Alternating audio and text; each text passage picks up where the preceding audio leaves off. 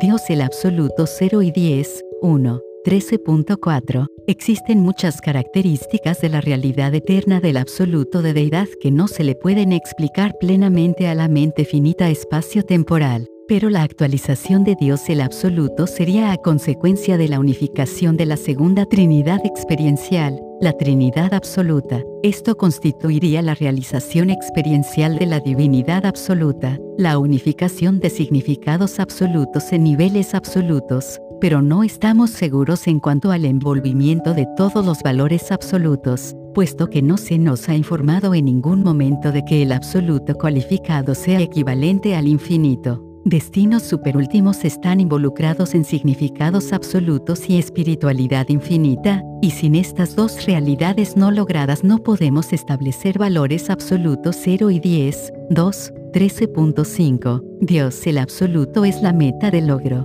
realización de todos los seres superabsonitos, pero el potencial de poder y personalidad de la deidad absoluta trasciende nuestro concepto, y titubeamos al hablar de aquellas realidades que están tan enormemente alejadas de la actualización experiencial.